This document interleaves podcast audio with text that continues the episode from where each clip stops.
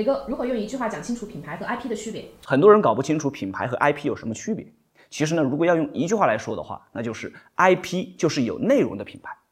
如果要进一步来说的话呢这个品牌它是二十世纪的认知符号它的主要表现形式是广告是通过大众媒体来传播。而 ip 它是二十一世纪的认知符号它的主要表现形式呢是内容和体验通过自媒体来进行传播。